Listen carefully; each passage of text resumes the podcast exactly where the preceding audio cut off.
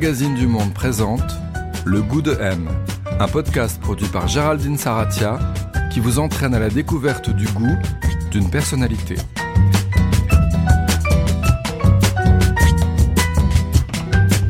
Qu'est-ce qu'avoir du goût? Qui a bon goût? Mauvais goût? Et puis d'abord, comment se forme le goût? Pour son 25e épisode, le goût de M s'invite chez Géraldine Nakache. Elle est actrice et réalisatrice, on la découvre il y a 10 ans, avec Tout ce qui brille, un premier film fortement inspiré de sa vie, qu'elle co-réalise avec Hervé Mimran et interprète aux côtés de Leila Bekti. L'histoire de deux amis qui ont grandi ensemble en banlieue parisienne, à 10 minutes de Paris, et rêvent ensemble d'une autre vie. Carton au box-office, le film impose le duo de comédiennes et le ton Nakash, une comédie enlevée, tant influencée par les buddy movies américains que par la variété française, une histoire de classe sociale aussi, dans laquelle la notion de goût est centrale. Il y a le goût des autres, qu'on essaie de singer dans l'espoir de se faire accepter, et puis il y a le sien, propre, qu'on redécouvre et qu'on réapprend peu à peu à aimer. Depuis, Géraldine Nakache a signé deux autres longs métrages et continué sa carrière de comédienne.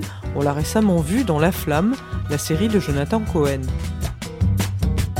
Alors on la sait très drôle, élevée à la culture canal, meilleure amie du monde de Leila Bekti, ultra fan de Céline Dion. Et pour en savoir un peu plus sur le goût Nakache, on a rendez-vous chez elle, à Paris, dans le quartier du Marais.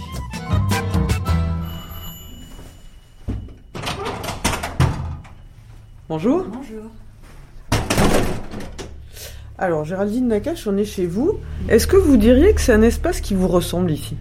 Ah oui, c'est vraiment un espace qui me ressemble. C'est un espace qui me ressemble précisément parce que c'est mon premier appartement que j'ai acheté avec mon argent et que j'ai tout, tout, tout, tout, tout, tout, tout refait.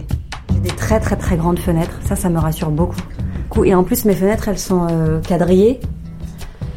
Du coup, il y a beaucoup de petits carrés. Il y a une multitude de choses qui me, rassurent parce qu'il y a la quantité et la qualité de la lumière.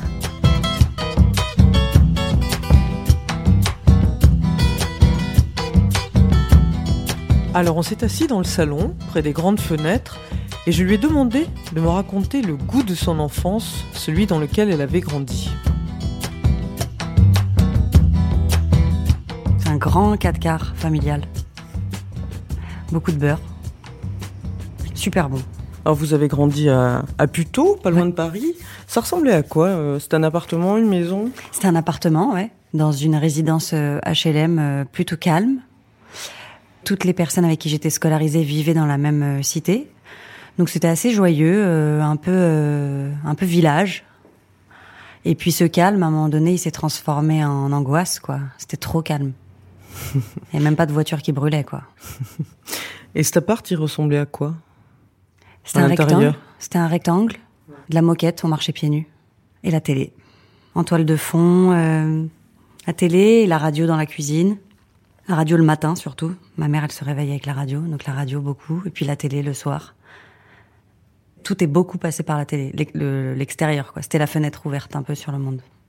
Votre père, il était DRH dans, une, dans le secteur informatique? C'est ça, il faisait de l'informatique. euh, il est devenu DR DRH par extension parce que c'était un peu son ADN d'aller parler aux gens, que les gens lui parlent finalement. J'entendais les mots euh, listing, système. Ça me parlait pas du tout. Et puis ma mère, elle, euh, elle vendait des, des portes blindées et des clés dans un bouclard qui avait pignon sur rue qui s'appelait Cavignac Sécurité. Qu'est-ce qui est resté de ça Euh, Le blindage peut-être. Se blinder, ouais. Votre père, qu'est-ce qui l'intéressait à part l'informatique? C'est quoi je, ses goûts je sais pas, je, je sais pas bien si l'informatique même l'intéressait. Il fallait Ouais. travailler en fait. Je pense pas que l'informatique l'intéressait plus que ça. Ce qui l'intéressait, c'était se marrer. Enfin, c'était pas tant se marrer parce qu'à la maison aussi ça se marrait, mais c'était faire rire les gens. Ouais. C'était euh, leur donner euh, un peu d'ailleurs, quoi. Mon père mentait beaucoup pour faire rire les gens. C'est vrai? Ouais. Il y avait une boulangerie euh, dans la cité où on habitait, donc c'était la boulangerie où on allait tous les jours. À chaque retour de vacances, on partait souvent dans le sud de la France, vers Cannes. Et à chaque retour de, de vacances, donc fin août, on allait, on, on allait à la boulangerie, on était euh, tous les deux super bronzés, quoi. Retour de vacances. Et puis il attendait que la, la personne devant nous euh, ait fini sa commande, parte. Puis il me disait, ça va le décalage horaire? Puis je me disais, ça y est, il s'enclenche. Ça me déprimait, hein. c'était très terrible pour moi, parce qu'il fallait que je réponde à ça. On était parti à Cannes. hein. Et donc je lui disais, oui, ça va. Et donc évidemment, la boulangère, bonjour Mais le décalage horaire d'où alors? Eh ben, on revient d'Hawaï, là. Ah, Géraldine, on revient d'Hawaï? Bah oui, on revient d'Hawaï. On n'avait évidemment jamais mis les pieds à Hawaï. Puis quand je sortais de la boulangerie, euh, je disais à mon père, mais pour, pour- pourquoi faire? Pour, Pourquoi? Disait, mais c'est bien, ça les fait rêver, les gens, c'est bien. C'était euh, très difficile pour moi à cet âge-là. Et aujourd'hui, je suis pas loin de me dire que je vais peut-être récidiver avec ma propre fille. Parce que c'est pas mal, en fait. Et puis je me dis que c'était le début de la fiction, pour moi, quelque part. C'était le, c'était le démarrage de, des histoires, raconter des histoires. Ça fait pas de mal, en fait. À cet, à cet égard-là, ça fait pas de mal. Et votre mère, qu'est-ce que vous diriez de ses goûts? Finalement, elle a quelque chose de l'ordre de la discrétion, parce qu'avec un père aussi présent, euh, il fallait, elle n'avait pas le choix. Et finalement, la discrétion, c'est une forme de goût pour moi aussi. Donc je pense qu'elle en a énormément, ma mère. Elle a énormément de goût. Et du coup, comme elle était plus discrète, euh, plus dans la qualité que la quantité aussi, parce que pour mon père, c'était la, la quantité qui primait. Euh, Du coup, aujourd'hui, en tout cas, moi, ça me fait écho et je me dis, euh, c'est ça aussi le, le goût. Donc, j'ai jamais vu vraiment chez elle une, une prise de position sur euh, sur quoi que ce soit. Mais avec- L'esthétique, vous voulez dire ouais, esthétique, ouais, jamais vraiment. Il fallait être pratique. De toute façon, il fallait être pratique. Hmm.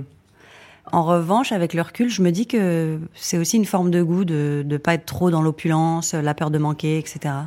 Et qu'est-ce qui l'intéressait? Je pense que ce qui l'intéressait beaucoup, c'était nous, mon frère et moi, ses enfants. C'est pas, c'était pas du tout une mère euh, vampirisante euh, sur nous, beaucoup, très sur nous, etc. Mais euh, le bien-être, euh, bon, l'éveil culturel aussi d'une certaine manière, parce que nous, nos parents, euh, ils nous emmenaient à Paris pour aller voir des spectacles comiques. On a été voir tous les comiques de France, euh, tous les 31 décembre. Je sais, je sais pas pourquoi. Ah ouais réveillon. Chaque année Ouais, ouais. On se marrait beaucoup pour parler moins la, la parole, elle était pour le second degré, elle était pour faire diversion. Elle était rarement pour se dire les choses, quoi. Alors c'est souvent lié à la culture, c'est souvent lié à la pudeur, et ça fabrique euh, des galères au final. En revanche, ça aiguise euh, bah, le sens de l'humour, et finalement le sens de l'humour, à mon sens, c'est la c'est une des plus jolies formes de politesse, quoi. C'est la moindre des politesses de se marrer. Donc il y avait beaucoup, il y avait la culture de la vanne chez vous. On se ouais, la vannait, culture de, euh, ouais, on, se- on se vannait, euh, mais, mais mais jamais agressif, jamais contre, hein, jamais contre l'autre. Mais en tout cas, une façon de voir la vie un peu en biais, quoi. Jamais tout droit, jamais tout droit aussi parce que euh, bah, parce que l'accès à la culture était un peu limité, enfin un peu, c'est-à-dire que moi, j'ai- j'ai jamais, j'ai pas le souvenir qu'on que mes parents m'aient dit, Ah, il faut absolument que tu lises ce livre. Il y avait des livres chez vous, pas trop? Non, il y avait, il y avait, il y avait pas beaucoup de livres. En revanche, il y avait, euh, il y avait une forme de communication. Alors pas, euh, pas entre nous à se dire les choses, euh, sentis, à philosopher sur ce qu'on ressent, les, les états d'âme, etc. Mais en revanche, parler de ce qui se passe dans la télé. Mais parler de ce qui se passe dans la télé, c'était aussi une forme de démarrage, de discussion, d'échange. euh. Ce qui se passait dans la télé, chez nous, c'était ce qui se passait dehors, dans la vie aussi. Ben oui.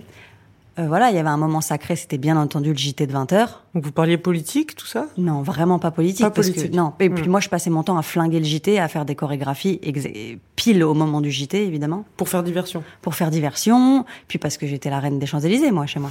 J'ai sept ans d'écart avec mon grand frère. euh, Je voyais bien que c'était un moment sacré, le JT. Donc s'il y avait un moment où il fallait qu'il y ait les yeux posés sur moi, c'était le moment du JT. Au moins, je savais que j'avais l'attention. Est-ce qu'il y avait un plaisir de manger chez vous? Le plaisir de manger, ouais, il est inhérent à la culture et, à, et aussi à l'amour, quoi. C'est aussi par, euh, par la nourriture qu'on transmet beaucoup d'amour. Et puis parce qu'il y a un rendez-vous hebdomadaire chez nous, euh, qui est le soir du Shabbat, le vendredi soir, où quoi qu'il advienne, hein, qu'il vente, qu'il neige, qu'il pleuve, euh, on est là ensemble, rassemblés autour d'une table, soit tous les quatre, soit le premier cercle, soit avec... euh, Hmm. euh, voilà, il y avait parfois des ramifications euh, familiales ou amicales, des gens qui venaient se joindre. Et euh, bah, il est resté chez moi aujourd'hui. On parlait de vos parents, mais euh, il y, a- il y a une autre personne qui est très importante. En fait, c'est votre frère, votre grand Mon frère. grand frère euh, Olivier. Oui, parce que pendant longtemps, euh, vous dites que vous êtes un peu calqué sur ses goûts à lui. Ça a été Oui, très important. Ouais, c'était important. Bah, je pense Votre frère que qui est réalisateur, scénariste et réalisateur aujourd'hui. exactement, Mm. exactement. Bah, mon frère, il a 7 ans d'écart avec moi, donc du coup, on vit pas euh, le truc frère et sœur un peu classique de euh, c'est la bagarre, etc. Euh, On a les mêmes potes, on n'a pas les mêmes potes, comment on fait Euh, Il est le grand frère, mais il n'a jamais pris cette, cette, cette place pardon, de grand frère protecteur, où il s'est pas du tout situé là. Plutôt un grand frère assez discret, il a pris ça de ma mère peut-être, qui a laissé la lumière aussi se mettre sur moi. Il s'est dit, bon, bah, c'est elle qui va faire du bruit, donc euh, regardons-la, ça lui fait du bien. Lui, il me regardait, mais moi, c'était lui que, que je regardais faire. par nature, c'était le plus grand. Donc fais voir ce qui se passe plus tard, quoi. Montre-moi ce qui se passe plus tard. On parlait de la, télé qui était très importante chez vous et votre frère, il regardait euh, plein de trucs à la télé. Euh, il y a cette histoire de cassette VHS que vous alliez enregistrer au sixième.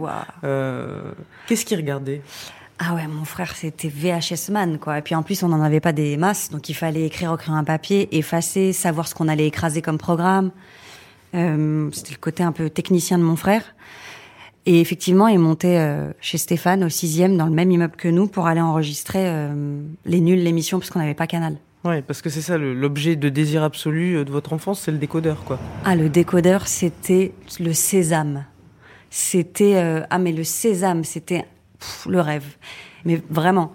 Et du coup, il enregistrait des programmes et des films. Et, et il attendait qu'on soit tous couchés. Le couvre-feu était assez tôt chez moi, donc ça va. Il faisait pas des insomnies dingues. Et il s'allongeait par terre, coussin du canapé sous la tête, et c'était parti. Et comme l'appartement était pas très grand, il mettait le son à un volume super bas, évidemment. Mais il y avait un petit couloir qui menait au salon. Et moi, je, je me souviens, en pyjama, pieds nus, à le regarder rire devant je ne sais quoi, parce que je voyais pas la télé. C'est-à-dire que mon, point de vue, c'était que mon frère allongé sur le sol en train de se marrer. Et puis après, des années plus tard, j'ai chopé les VHS et puis j'ai regardé. Le goût de M. Alors là, on est dans ma cuisine, mais qui est euh, une cuisine ouverte dans l'espace à vivre aussi, euh, qui est une cuisine dans laquelle j'ai des étagères et dans lequel et sur ces étagères, il y a aussi bien des livres que des bougies et des photos euh, personnelles. Euh, il y a un peu toute ma vie, il y a même des DVD parce que j'ai pas réussi à, me séparer de tous mes DVD, c'était trop violent pour moi. Il y a plein de livres sur des choses euh, qui me parlent. Il y a Mouse de Spiegelman, qui est le, qui est le livre que j'ai le plus offert dans toute ma vie. Il y a Just Kids de Patti Smith. Ah, je l'ai beaucoup offert aussi. Il y a une vraie poupée russe qui vient de Russie, que mon frère m'a offert. C'est une pièce dans laquelle je s'il y avait un lit, j'y dormirais, je crois.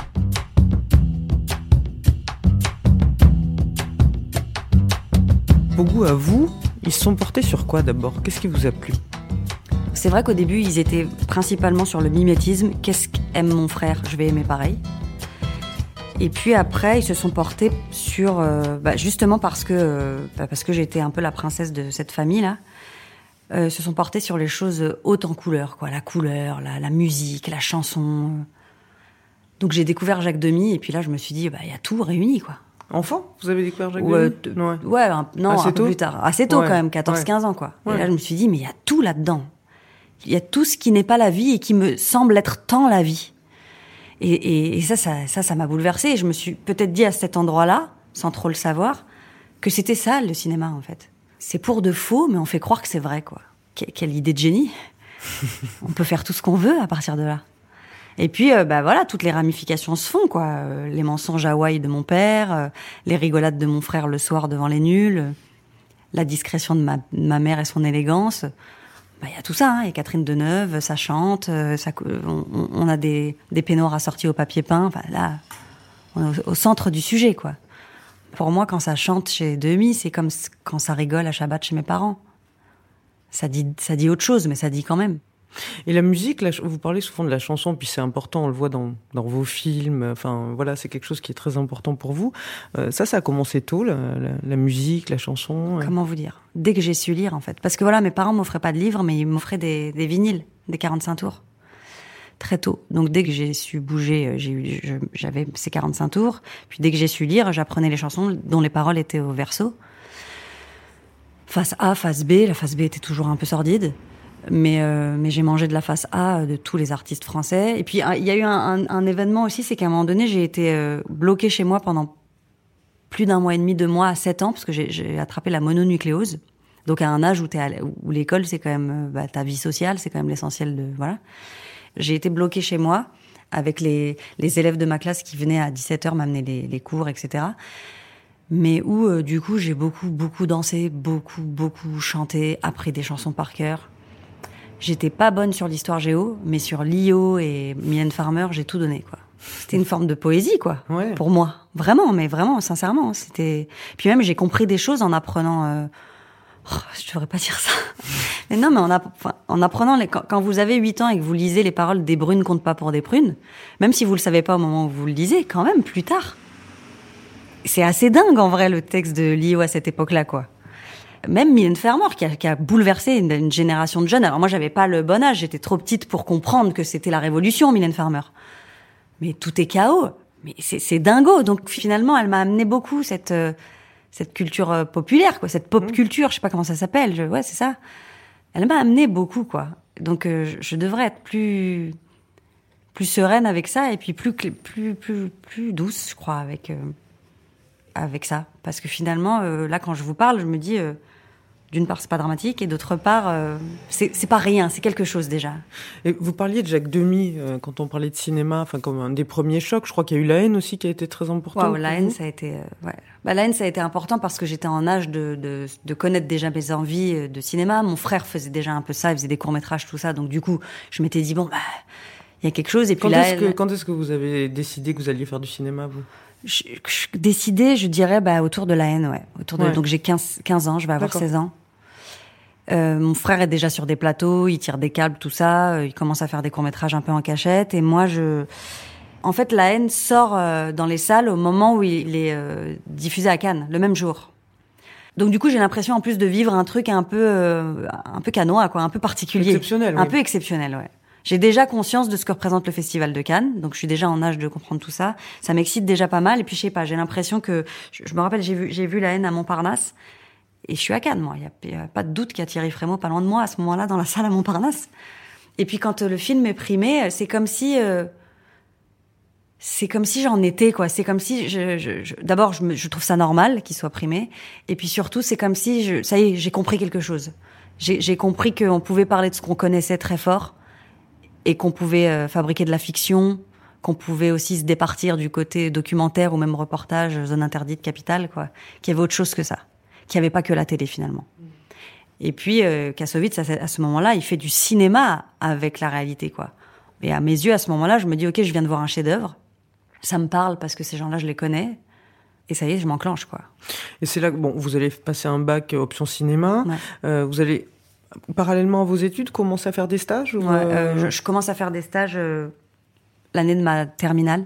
Je suis pareil, arrogante ou je sais pas, ou c'est peut-être le côté euh, le côté télé 7 jours chez mes parents, quoi. C'est-à-dire que je vois une annonce dans télé 7 jours, euh, euh, recherche de casting euh, pour euh, Groland. Il y a une adresse, donc le 15e. dans le 15e, dans la tour Canal, en fait. Et je, et je me pointe, quand j'y pense, et je me pointe et je tape à la porte, c'est une grosse porte blindée. Et, euh, et puis il y a Fabienne Bichet, la directrice de casting de Canal Plus à l'époque, qui m'ouvre et qui et je dis bonjour, je viens pour le casting. Elle me dit mais non, mais je recherche des personnes à partir de 60 ans. Et je lui dis non non, je viens pas pour faire la comédie, je viens pour euh, être votre assistante. Hmm. Je dis cette phrase qui me glace les sangs aujourd'hui, même quand je la prononce, parce que je me dis mais quelle quel toupet quoi. Et, et puis euh, la période me le permettait. Elle me dit ok, tu, tu seras payé en t-shirt. Viens demain. N'importe quoi. Bon, je me, je me démerde d'une convention de stage quand même. Je fais les choses un peu propres. Et puis de, de ce moment-là, je quitte, je quitte plus la télé. Je, je- je- mon premier stage à Canal Plus se passe à Groland au casting. Et puis après, je me balade au Guignol de l'info. Je deviens assistante réelle. Puis après, le Graal. Enfin, les gens faisaient l'inverse. En général, on commençait sur la chaîne comédie, puis on allait à Canal+. Et puis moi, je rêvais de comédie. Et puis après, je, je me retrouve à aller à comédie, où là, j'apprends... euh, Avec Dominique Farrugia à l'époque. Vous devenez, euh, enfin vous faites plein de trucs Ah, je fais tout. Puis vous devenez productrice à la fin. Exactement. Donc, euh, et vous dites là-bas, j'ai appris euh, la liberté artistique. Et puis euh, l'art du dialogue et le rythme et la mise Ouais, en scène quoi en Ouais, fait Euh, il y avait Jacques Demy pour euh, plein de choses mais alors le- rythme Le rythme, ouais. Là, je retrouvais un peu ce qui était à la maison, en fait. Le rythme, quoi. À Comédie, on fabriquait une émission en direct tous les soirs qui s'appelait La Grosse Émission. Donc c'était, le rythme était intensif. Je me rendais compte de rien parce qu'on faisait, et quand tu fais, t'as la tête dans le guidon. En revanche, je, je comprenais qu'il y avait euh, évidemment à boire et à manger. On peut pas faire rire tous les soirs.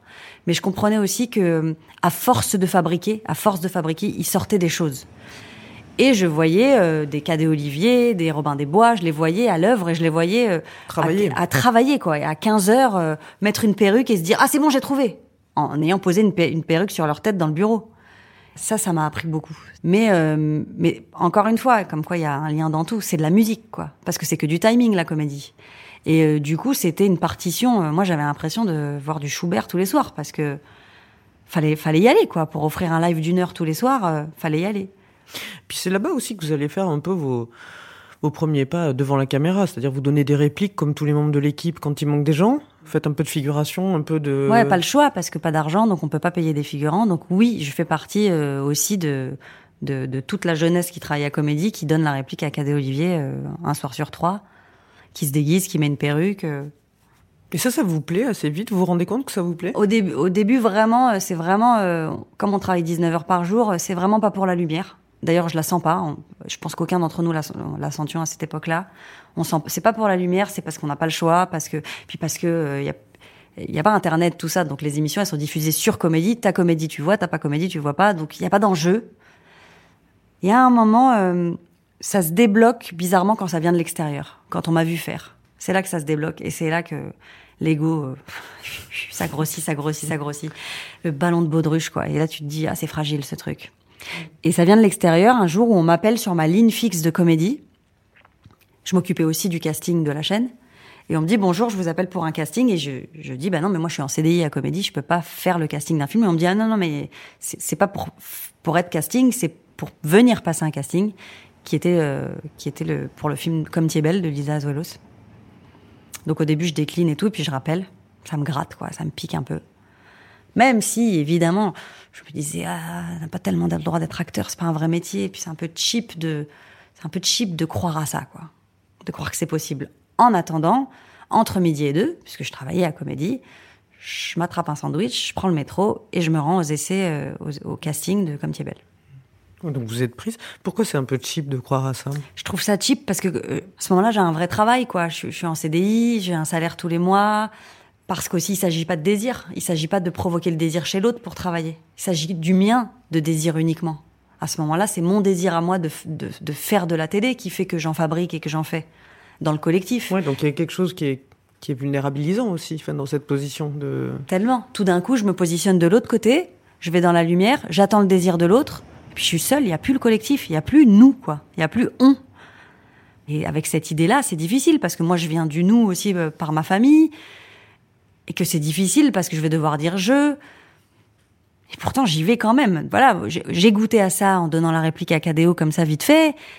Je vois que c'est sympathique, je vois que ça provoque quelque chose chez moi aussi, où je me dis, ah, c'est bon, quoi, il y a un autre truc encore, c'est encore différent. Et puis voilà. Mais, mais vous vous dites pas, je vais faire que ça, quoi. Non, alors par contre, tout de suite, mes jours 1, c'est-à-dire en sortant du, du casting de Comme belle, alors que je ne sais même pas que je suis prise encore, je me dis, je me dis tout de suite, je ne peux pas faire que ça. Je ne peux pas qu'attendre d'être choisie. C'est trop douloureux pour moi. Puis d'ailleurs, vous passez à la réalisation assez vite après. Enfin, ça c'était en 2006. En 2010, vous allez co-réaliser votre premier film, euh, Tout ce qui brille, donc avec Leila Bekti, donc l'histoire de deux amis d'enfance. Maintenant, ce film, il a 10 ans. Il vient de, il vient de repasser à la télé là. Euh, et puis il est sur Netflix. L'histoire de deux amis d'enfance, donc qui habitent à, à 10 minutes de Paris, donc euh, à Puteaux, mais ça fait toute la différence. Et c'est le, le film va raconter un peu leur découverte avec tout ce que ça comporte d'illusions, de désillusions de Paris. Puis c'est aussi l'histoire d'une amitié à l'épreuve d'une d'une ascension sociale, enfin euh, pour aller pour aller un peu vite. Mais ce qui nous intéresse ici présentement, c'est que c'est un film aussi qui parle euh, dans sa thématique, hein, beaucoup de goût en fait. Hein, euh. Bah oui, bah oui, parce que parce que le goût, c'est euh, c'est c'est certes probablement le sujet de beaucoup de gens, mais c'est vraiment mon sujet, quoi. Quand je fais la jeunesse du truc, c'est que d'abord le goût de mon frère, est-ce que ça devient le mien? Et puis quand j'ai mon goût à moi, je me dis, euh, puis à, plein d'égards, c'est-à-dire le- culturellement, euh, qu'est-ce que moi je décide d'aimer moi avec mes yeux et mon cœur Et puis euh, après, il y a euh, il y a socialement aussi parce que tout ce qui brille, euh, le film, bah, on le sait maintenant, c'est un peu mon histoire. Et il a fallu, euh, pour, pour que j'existe, m'adapter au goût des autres, pour trouver le mien. Et du coup, faire semblant d'aimer quelque chose, c'est- c'est insupportable. C'est très, très douloureux. En revanche, trouver ce qu'on aime, trouver son goût, c'est une libération euh, totale. Et moi, euh, dans mon tout ce qui brille de la vraie vie, pas dans celui de mon film, les gens que je rencontrais et que j'admirais étaient des, étaient des gens qui avaient un goût, un certain goût, mais pas un goût certain. et du coup, euh, je sentais ça déjà. Je me disais, mais c'est marrant, j'aime pas trop ça. J'ai pas tellement envie d'habiter Avenue Foch, et pourtant, je suis mieux ici qu'à Puteaux. Quand vous dites goût, pour le coup, on entend euh, classe sociale, on entend euh, Ah oui, les goûts qui vont avec. Enfin, c'est ce qu'on voit dans le film, hein, d'ailleurs. Complètement. Euh, Il y a des scènes qui sont super émouvantes. De, de, de... Elles ont pas les codes. Elles, ça. sont, elles se plantent, quoi. Elles essayent d'adopter des, des comportements, elles les ont pas. Ça, vous, ça c'est un truc que vous avez ressenti, vous? Ouais, très fort, très fort, parce que même très tard, parce que dans, dans, dans tout ce qui brille, il y a tout un truc autour des pâtes au citron. Mais ça, je le vis pas quand j'ai 15 ans euh, dans, mes péripéties vers le 16e arrondissement de Paris. Je le vis bien plus tard. Euh, je le vis à, à 25 ans, euh, quand je suis euh, invitée à dîner chez des gens euh, très importants de la télé. Et je me dis, c'est un dîner chez eux, il va y avoir du caviar. Je me dis vraiment ça. Et en fait, à dîner, il y a des pâtes au citron. Mais j'ai 25 ans déjà, hein, j'ai pas les 15 ans de... Et je me dis, mais c'est une blague ou quoi? Il y a vraiment des pâtes au citron, et puis je mange ces pâtes au citron qui sont délicieuses. Et je me dis, évidemment, le caviar, c'est ringard. Évidemment, les pâtes au citron. Et ça me racontait aussi euh, la place que j'avais par rapport à l'idée du goût et du bien, et de, mon goût à moi. Alors après, du coup, j'ai été très intransigeante avec mes goûts à moi. C'est-à-dire que je me suis même euh, euh, pas autorisée parfois à aimer des choses, ou en tout cas, j'ai même été snob, très snob. Et tu disais, c'est l'hôpital qui se fout de la charité, là. Toi, t'es snob, mais t'as pas honte ou quoi? Regarde derrière toi. Aller voir un film ou aller à une expo, euh, fallait que ce soit by the book, quoi. Fallait qu'on, que ce soit euh, adoubé. Mais vous, vous- comme dans le film, vous avez, vous avez menti. Je veux dire, vous avez essayé Ouais. de, de, de, de les faire oublier que vous habitiez pas en banlieue. Enfin, c'était vraiment. euh, Mais euh, ouais, j'ai menti. Je me suis vraiment inventé avec mon ami de l'époque une adresse à Neuilly. Ouais, plutôt c'était impossible pour moi, quoi. Traverser ce pont là, c'était impossible, bien sûr. Ouais, ouais j'ai menti. Bien, oula, j'ai menti. Mais j'ai dit dans des interviews que j'avais vu des films ou lu des livres que j'ai jamais vus ou lus. Enfin, j'ai mais 100 fois quoi. Aujourd'hui, quelle joie de me dire que j'ai plus à faire ça, parce que c'est un stress total. Et parce que aussi, euh, j'ai l'arrogance de me dire, euh, mon goût à moi, pour moi, c'est le bon. Point barre. Puis parce que j'ai j'ai confiance, ça y est, j'ai confiance en moi. Moi, c'est probablement la maternité hein, qui m'a aidé à, à y aller, quoi. Mais ça y est, c'est trop fatigant de, mentir et de faire croire. Et puis c'est trop. Encore une fois, c'est infernal d'aimer quelque chose que vous aimez pas en vrai. C'est- pas possible, quoi. C'est pas possible. Si toi tu crois pas en ce que t'aimes, mais, quelle, horreur, quoi. Et est-ce que à cette époque, euh, parce que dans le film c'est un signe important justement pour jouer avec ces codes-là, les vêtements, les fringues, ça a été important pour vous justement pour euh, pour essayer d'appartenir à un autre milieu que le sien. Pour enfin c'est un jeu de signes les fringues. Bien sûr. Puis les fringues, à cette époque-là, à l'époque où je vis ça dans ma vie personnelle, il n'y a pas H&M, les trucs euh, où, où tout le monde est pareil. Donc, c'est soit t'es en Dior, soit t'es en CEA, et c'est la merde. Donc, du coup, à cette époque-là, il y a pas, c'est pas cool d'aller chez, euh, d'aller euh, chez Gosport s'acheter un, un kawaii méga technique, un peu On stylé. n'est pas norme corps encore. On est non. zéro norme corps. Donc du coup, c'est une souffrance terrible parce qu'il il faut. Alors il y a, y a deux choses. Il y a la- la- le truc honnête, c'est que je vais travailler aux quatre temps, là, une galerie commerciale de, de- à la défense le week-end pour avoir des sous pour me payer euh, mon premier trench Burberry que j'achète en taille enfant. hein. Et il y a aussi, euh, bah, il y a aussi le vol. hein. Pardon. Alors je vole pas dans les boutiques parce que j'ai pas les couilles. Donc je peux pas voler dans des boutiques, c'est impossible. En plus j'y travaille dans des boutiques, donc c'est ça serait un peu tordu et schizophrénique. En revanche, euh, je, je vole des vêtements aux amis que je fréquente qui habitent à Paris, mais que je ne peux donc pas porter puisque je les fréquente et que si elles voient ces vêtements qui leur appartiennent sur moi, elles vont bien savoir que je les ai volés. Donc je vole des vêtements c'est complètement tordu. Je vole des vêtements que je ne porte qu'avec ma copine à Puteaux, chez nous, puisqu'on veut pas les porter non plus dans la cité parce qu'on va nous, on va nous charrier en robe à laïa, euh, en allant à la boulangerie, ça n'a pas de sens. Donc je vole des, vêt- des vêtements que je finis par rendre parce qu'à un moment donné je me dis bon c'est complètement débile donc qu'est-ce que je vais en faire? Donc il y a euh, bah voilà il y a, y a l'honnêteté et le travail et puis il y a le vol c'est un peu l'histoire de mon métier aujourd'hui quoi je travaille beaucoup mais je vole aussi Ouais. Et en même temps, aujourd'hui, vous êtes passé, bon, voilà, vous vous êtes reconnue dans votre, dans votre, dans votre milieu, euh, en tant que réalisatrice et actrice. Euh, vous avez, vous faites des shootings pour, euh, je sais pas, je vous ai vu habillé en Dior l'autre fois, vous êtes allé Ouais, au, défilé, on vous voit là, Ouais, vous étiez mais- Paco Rabanne, là, il y a pas longtemps, entre autres. Euh, vous le voyez comment, ce trajet aujourd'hui? Je le vois avec beaucoup de joie. Aujourd'hui, hein, beaucoup de joie. Beaucoup, beaucoup de joie. Parce que quand je me retrouve euh, dans les maisons, par exemple, justement, je vais au showroom Dior, euh, ou au showroom de Paco Rabanne. Je pense qu'à ça, en fait. Je pense qu'à ça. Je vois une multitude de vêtements sur des cintres, euh, dans un endroit très, très joli. Et je me dis, waouh, comme j'aurais aimé à- à cet âge-là voir tout ça, avoir la possibilité de. Bon, après, il y a toujours un petit coup près, hein, parce que dans le showroom, les, les vêtements, ils sont en taille 34. Donc, en vrai, en vrai, la comédie, elle est partout. hein. En vrai, tu vas essayer, tu te dis ça, j'en aurais rêvé, puis t'essayes, et tu dis, je peux pas rentrer une cuisse dedans, en fait.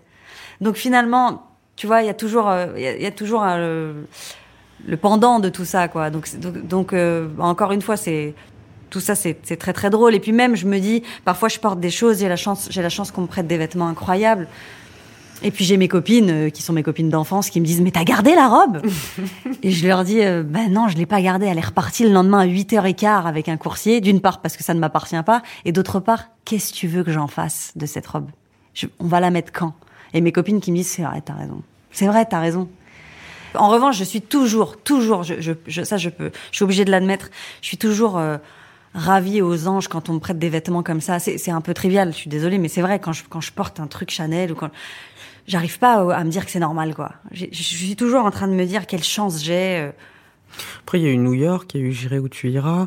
Euh, je pense à, à celui-là, euh, qui est sorti il y a un an à peu près.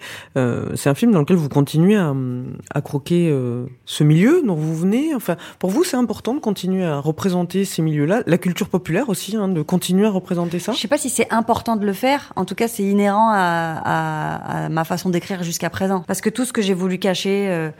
Euh, chez mes parents, quand j'avais des copines de Paris qui venaient chez mes parents, euh, c'est-à-dire le mauvais plaid. euh, Ouais, c'est peut-être parce que maintenant j'ai envie de le, le montrer, quoi.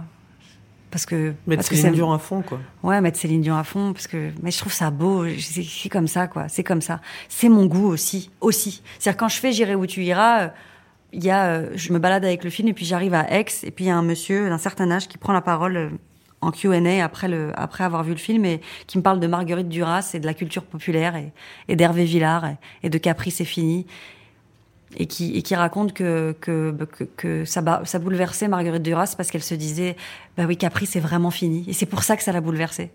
Et ben, ouais, et ben, tout d'un coup, ça, tout, d'un coup, je, me dis, ah bah j'ai le droit aussi parce qu'il y a Marguerite Duras, mais j'ai le droit aussi. Ça me bouleverse. Ça me bouleverse. Céline Dion, ça me bouleverse. Quand je vois la, bande-annonce du film de Valérie Lemercier, Sur Céline Dion. je, je, je pleure.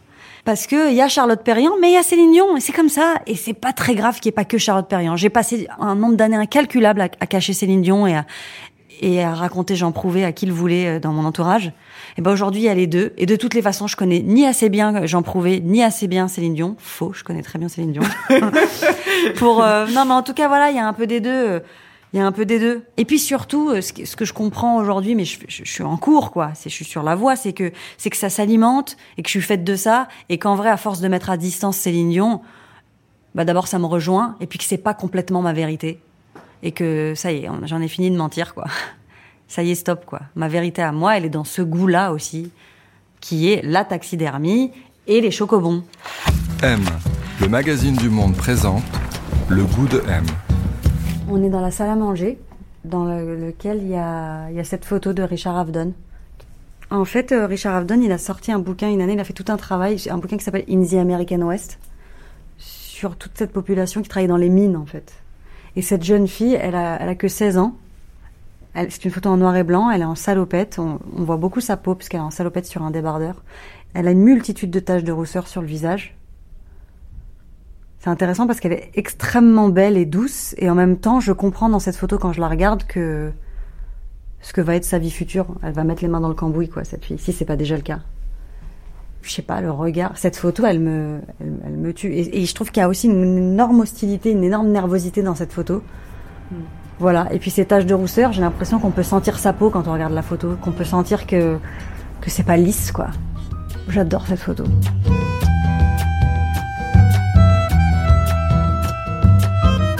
Et aujourd'hui, votre goût à vous, voilà, c'est Ouais. quoi en fait? Qu'est-ce que c'est quoi votre style à vous? En fait, j'ai découvert. euh, alors, c'est venu par les vêtements, mais ce qui m'a vraiment le, le- le plus euh, fait comprendre tout ça, c'est plus dans le, le choix du mobilier pour. euh, les- euh, parce que, bah, évidemment, j'habite dans un appartement que je dois meubler. Et c'est à cet endroit-là euh, où je me suis dit, ah, ça y est, j'ai compris quel était mon goût. Je me suis aperçue d'un truc assez évident, c'est que euh, j'ai besoin et j'aime les aspérités. Par exemple, j'ai de la pierre, là, au sol de la pierre de Jérusalem au sol dans, chez moi. Et puis j'ai du bois sur mes meubles. Mais Hmm. je, quand euh, je parlais à, à la personne chez qui j'allais acheter le bois, je lui disais je, je veux que quand je touche, je sente. J'aime quand il y a des aspérités et quand euh, quand ça ressemble à à la matière originale, donc originelle, avant avant de mettre le lisse. Par exemple, j'aime le placo. Par exemple, j'aime les, les toiles. Vous savez, avant de, fabriquer une robe, on fait ça sur des, toiles. euh, on fabrique des patrons sur des toiles. Comment ça s'appelle Je ne sais pas. Euh, c'est des toiles hyper épaisses, souvent couleur coquille d'œuf, euh, non couleur comme ça. Je trouve ça sublime, mais sublime. Mais ça me ça me ça m'émeut quoi. Et du coup, euh, j'aime quand il y a une trace de l'existence ou quand il y a une possibilité d'en faire des traces de l'existence. Et c'est étrange aussi parce que paradoxalement, j'aime les choses très graphiques. Quoi, j'aime quand c'est. Par exemple, là, je vois, un je vois le Corbusier. J'ai- Alors c'est marrant parce que j'ai fui mes barres d'immeubles et puis je voulais que du, des moulures et du parquet. Et en même temps, c'est là où je suis née, donc quelque part, je crois que ça me rassure vachement. Quelqu'un comme Auguste Perret, par exemple, l'architecte du Havre. Voilà, c'est ça. Ouais, exactement. Ça, ça, ça me, ça me bouleverse parce que euh, il y a le nombre et il y a l'exactitude, il y a le, il y a l'infini et en même temps, tu peux le compter. Enfin, c'est très bizarre. C'est, c'est, c'est quelque chose. Il y a tous les paradoxes et il y a, mais je sais pas. C'est comme si ça me rassurait énormément ça. Aujourd'hui, je cherche à retrouver ça comme pour me calmer, pour calmer quelque chose chez moi ou pour dire à, à ma petite fille intérieure, t'inquiète, hein. Tu les as, les moulures et le parquet, mais euh, tu le sais très bien que t'as, Ouais. que t'as pas désaimé ça complètement. Euh, Au cours de votre vie, vous diriez que vos goûts, ils ont beaucoup évolué maintenant quand vous réfléchissez ou finalement vous vous dites j'aime un peu la même chose que ce que j'aimais euh Non, mes goûts, ils ont pas tant évolué que ça. C'est pas, ouais, ils ont. En tout cas, c'est revenu dans l'ordre des choses. Euh, ça s'est euh, cérébré que- quelque part. Ça- C'est c'est- c'est de- la raison à intégrer tout ça aussi. Qu'est-ce que j'aime vraiment pour de vrai, pas pour mon frère, pas pour les copines du 16e, pas pour le cinéma, pas pour Chanel, pas pour. Euh, mais finalement, ça a pas tant bougé que ça, non. En tout cas, je me marre sur les mêmes choses. Je m'aperçois que finalement, avec mon frère aujourd'hui, euh, 20 ans après, à un dîner euh, avec des gens, euh, on peut on peut avoir ri à 20 ans sur un truc et on rira pareil aujourd'hui. Si je vous demande d'une manière euh, sensible, quel type de goût vous plaise? Vous aimez quoi? Mais là, il y a un truc qui me vient qui est très précis. C'est la coriandre. C'est très difficile pour moi de, de, de, de parler de goût sans parler de choses très précises parce que je trouve que dans la coriandre, il y a, y a la feuille, il y a sa couleur, le vert, il y a son goût particulier. C'est pas le persil. Hein. Il y a du coup les ramifications euh, culturelles, quoi. La coriandre, c'est moi, mes parents viennent d'Algérie, donc évidemment la nourriture. Il y a le plat de Shabbat, mais il y a le plat thaï que mes parents ont jamais bouffé. Hein. Donc quelque part, il y a le voyage. Euh, et la, avec la coriandre, je peux, vous, vous pouvez m'amener très loin. Il y a des gens qui offrent des roses. Moi, tu m'offres un bouquet de coriandre, je suis au sol. Est-ce qu'il y a des choses qui vous dégoûtent? Euh, ouais. Il y a un truc qui, qui me fait mal, qui me fait très très mal parce que probablement je dois avoir peur euh, un jour d'être comme ça. C'est- C'est le, le- le- les, les gens qui sont pingres, la radinerie, la petitesse du cœur, quoi. Le cœur serré comme ça. Euh, mais ça veut pas dire l'argent forcément. Ça veut dire la radinerie émotionnelle aussi. En plus, c'est l'hôpital qui se fout de la charité parce que nous, on, on pleurait pas les uns devant les autres. On rigolait. Et, et sous couvert d'humour, on se dit, bah, c'est généreux l'humour, donc ça va. Mais en fait, on se donnait pas grand chose d'autre que des vannes. donc c'est hyper malhonnête. Et c'est pour ça que j'en ai peur. Mais les gens qui donnent, qui, qui donnent pas, c'est compliqué pour moi. ouais. Et, c'est- et- et- et on est proche du dégoût. ouais. Et quand on est proche du dégoût, c'est que ça résonne très fort chez vous, donc ça veut dire que c'est pas loin de vous. Donc je suis une bonne radinasse. Est-ce que vous diriez que vos amis ont du goût? C'est un truc important pour vous ou pas? Euh, non, c'est pas important pour moi que mes amis aient du goût. C'est pas du tout important que mes amis aient du goût. Euh, D'abord parce que je serais bien malhonnête euh, de, de leur demander d'en avoir parce que parfois moi, le- moi la première, je fais des vrais, des vrais faux pas. Euh, parce que j'ai estimé euh, pendant de nombreuses années que mes parents n'en avaient pas et que finalement, à part en société, enfin à part quand je traversais le périph en talons à l'AIA, bon, ça me posait problème, mais sinon pas. Parce que ça permet l'échange aussi. Ça permet la discussion, ça permet euh, le débat, ça permet. euh, euh, j'ai voulu cacher ces chocobons avant l'interview. C'est vrai? Ouais. Les Kinder là qu'on voit sur la table? Chocobon, ouais. Je l'ai Ah voulu ouais. les cacher parce que bah, c'est des trucs individuels dans du sachet en plastique, parce que l'écologie, parce que le sucre, parce que j'ai une enfant, parce que l'huile de palme. Donc j'ai, je vous le dis la vérité, j'ai pensé à les cacher. Ils sont sur la table parce que c'était l'anniversaire de ma fille il y a deux jours. Et j'ai dit non. Tu les laisses. J'ai dit tu les laisses. D'abord peut-être qu'ils voudront en manger, comme ma fille. Et euh, donc non, tu les laisses. Mais du coup j'ai rajouté des figues fraîches. Je suis une pourriture. Est-ce que vous êtes déjà tombée amoureuse de quelqu'un dont vous n'aimiez pas du tout le goût? Oui, oui, oui, oui, bien sûr, évidemment.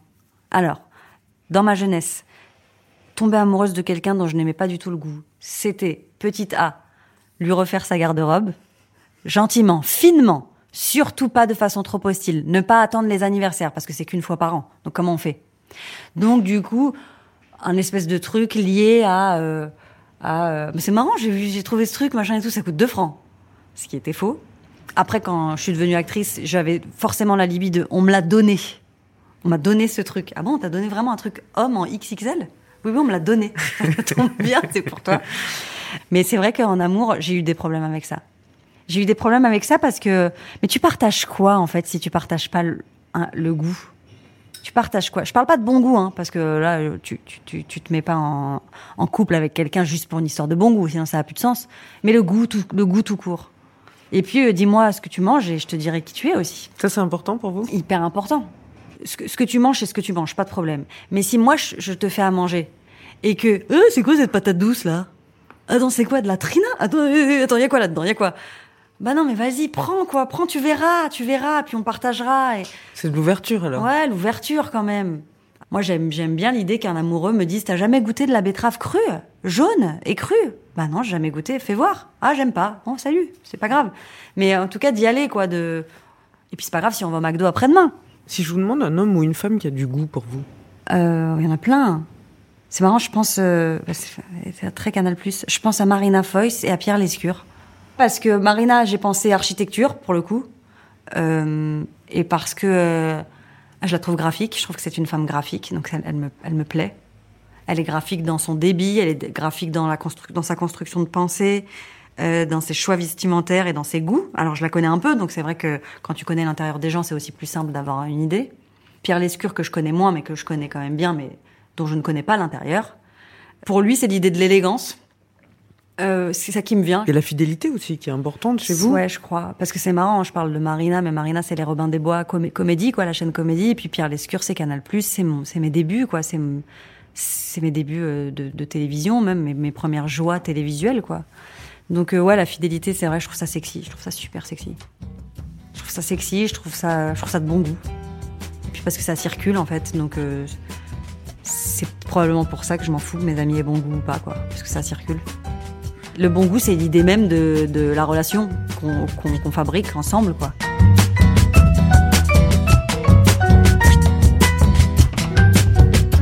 Voilà, c'est la fin de ce podcast. Il a été réalisé par Sullivan Clabot, préparé avec l'aide de Diane Lizarelli et produit par Genre Idéal pour M, le magazine du Monde. Je vous rappelle que le goût de M est désormais réservé aux abonnés du Monde à partir de l'offre intégrale. Si vous n'êtes pas encore abonné, rendez-vous sur la page abo.lemonde.fr slash goût de M pour bénéficier de moins 50% de réduction la première année pour la souscription d'un abonnement intégral à partager avec la personne de votre choix. On se retrouve très bientôt avec un autre invité, un autre goût. Le goût de M.